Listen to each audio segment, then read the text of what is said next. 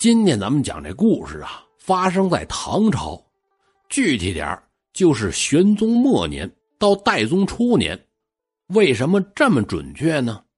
咱们这故事啊，有个背景，就是刚刚平息了安史之乱，安禄山和史思明这俩人造反，一打仗，老百姓最倒霉，中原一带是十室九空，人踪绝迹，白骨成堆，恶殍满野。说有这么一姓赵的穷秀才，今年多大了呀？三十多岁，满腹的经纶，文可以安邦，武可以定国。自己一寻思，恰逢大乱初平，国家正是用人之际，我自己的恩师在朝里边啊，还挺受皇上的器重，我不如投奔于他，谋个一官半职，为国家效力。这决定了，就得动身。徒步是日夜兼程，赶往长安。说这一天，赵秀才赶到了河南，这天就黑下来了。住哪儿啊？正好前边啊有一片村庄，不过由于打仗，老远看这村子就是破败不堪。虽然天黑吧，也能看见村里边啊好像有人影嗯，我快走两步，刚到村口这儿。就看前边啊，有这么一位头戴员外帽，是身穿员外氅，跟村口这站着呢。一员外爷，秀才赶紧迎上去，抱拳鞠躬施礼。员外爷小生有礼了。行完礼，一抬头，哎，人呢？眼前这人凭空消失了。秀才当时起了一身的鸡皮疙瘩。哎呀，我我是见鬼了吗？不成啊！我得赶紧找户人家住去。这进了村子一转，村里一个人都没有，家家户户破败不堪，门敞着。哎呀，这这人呢？都这点了，村里连个点灯的都没有。我我不能住这儿啊！万一遇上什么事儿就麻烦了。这又摸黑往前面走，走了有五里多地，瞧见前面呢。有一户小茅草屋，看窗口啊有点亮，嗯，有灯光就有人，这就可以借宿了。到小茅草屋这儿，一敲院子的柴门，梆梆梆梆梆梆，我说家里有人吗？有打茅草屋这儿出来一个面黄肌瘦的老太太，看年纪多大岁数啊？六十多岁。谁呀？哎呦，老人家，我是赶路的秀才。想在您这儿借宿，哦，借宿啊！我也不瞒您，本该留您，可是我这家里也小，穷的连饭都没有。您上别处看看吧。秀才赶紧说：“哎呦，老人家呀，我只求落脚之地。天也晚了，您呐，您收留我一晚，天亮我就走。”老太太叹了口气儿：“哎，既然这样。”你不嫌简陋，就进来吧。老太太把这赵秀才让进茅草屋里。秀才这一看，呵，破床上躺着一个五六岁的小小子，老太太的孙子。孩子饿的都皮包骨了，连说话的劲儿都没有。哎，公子，您坐吧。家里呀，简陋了点秀才赶紧一抱拳：“哎呦，给老人家添麻烦了。”哎，没事没事啊！这俩人就聊天秀才就问：“老人家，您这家里几口人呢？”哎，家里老头和儿子抓去当兵打仗，死战场上了。后来造反的叛军来了，儿媳妇也死了。现在呀，就剩我们娘俩喽。老太太一边说一边哭。赵秀才随身呢带着干粮呢。这赶紧取出来，老人家，这个给您，赶紧呐，给孩子弄口吃的吧。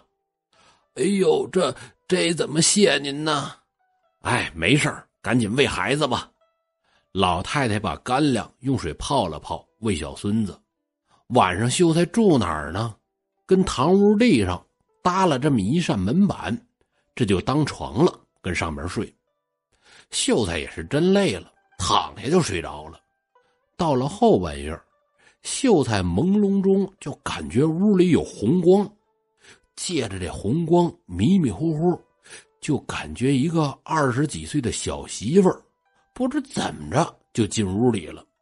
这小媳妇儿大高个身材是不胖不瘦，乌黑的头发，长得还挺清秀。这小媳妇儿在屋里站着，先看了看秀才，又看看床上躺着的老太太和小孩。给老太太和孩子掖了掖背，长叹了一口气儿，唉，就这么一时，紧接着红光一闪，小媳妇儿就消失了。秀才想喊，也许是太累了，怎么也喊不出来。咱们各位啊，睡觉的时候也有这感觉，就是鬼压床，想动还动不了，就这样。第二天天光大亮，秀才起来。把昨天晚上的事儿跟老太太一说，这小媳妇儿长什么什么样？老太太一听是嚎啕大哭：“哎呀，可怜我的儿媳妇儿啊！当年叛贼来了，见我儿媳妇儿有几分姿色，就要强行非礼，儿媳妇儿不从，是撞柱而死。”秀才听完是不由得赞叹：“好一个忠贞烈妇！”这赵秀才辞别了老太太，继续赶路，从早走到晚，路上是一个人也没碰见。到晚上天黑下来的时候，赵秀才正好来到一个镇子。各位，您想啊，古代镇子里都是狗在街面上跑，路两边呢有干买卖的，特别热闹。可是这镇子里边冷冷清清，一个人都没有，没人气儿啊。打个比方说吧，里边住着五六口子人，热热闹闹的，跟里边啊待着就舒服。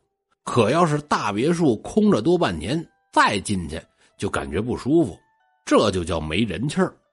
秀才跟镇子里边转了一圈，也没瞧见人，唯独前面啊有一间大木屋，好像有点灯光。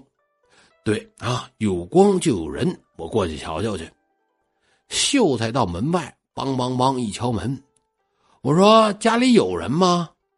等了半天也没人答话。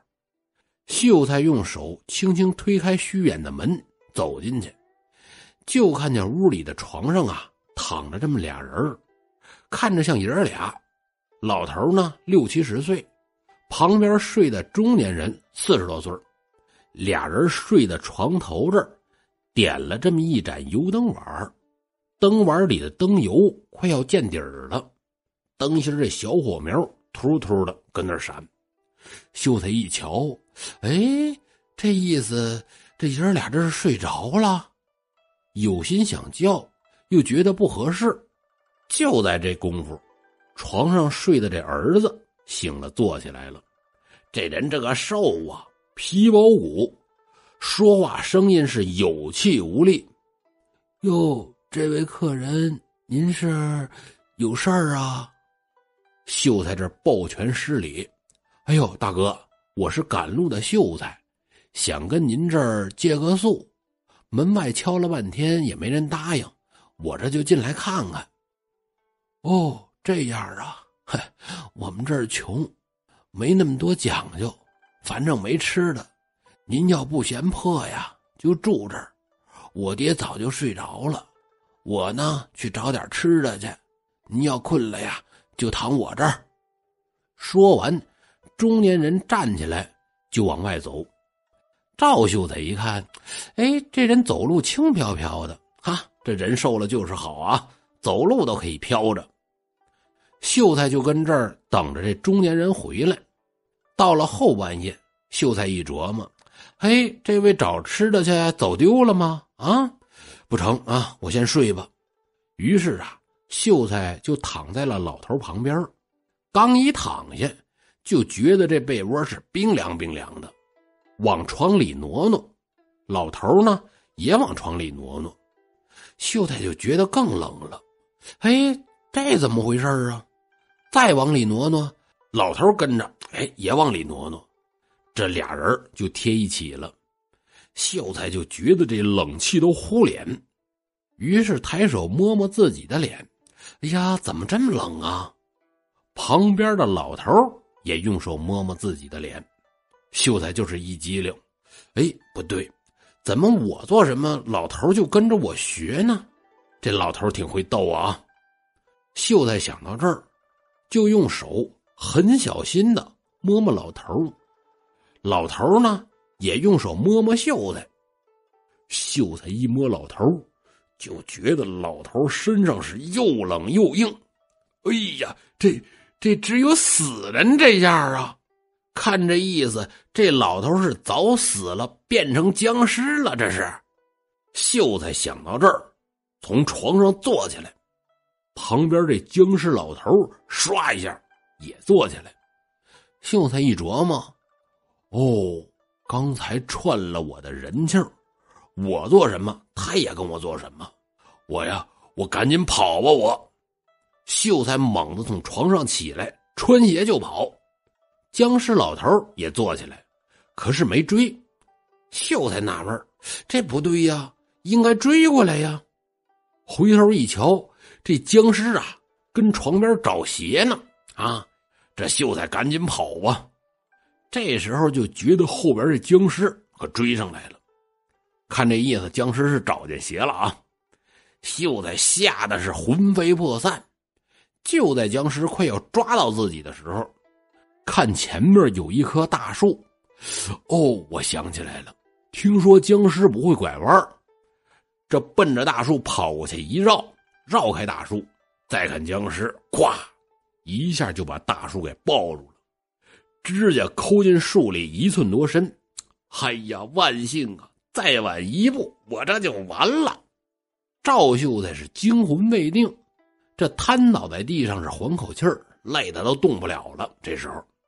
就听旁边可有人说话了：“哎，客官呐，你怎么把我爹领到这儿来了？嗨，哪是我领啊？是你爹他不好好睡觉，他追我。哦，可可我没办法把我爹弄回去。嗨，你怎么没办法啊？你把他抬回去呗。”说到这儿，秀才一回头，就见老头的儿子。飘在空中看着自己呢，秀才彻底吓懵了。哎呀，哎呀，你你要干嘛呀？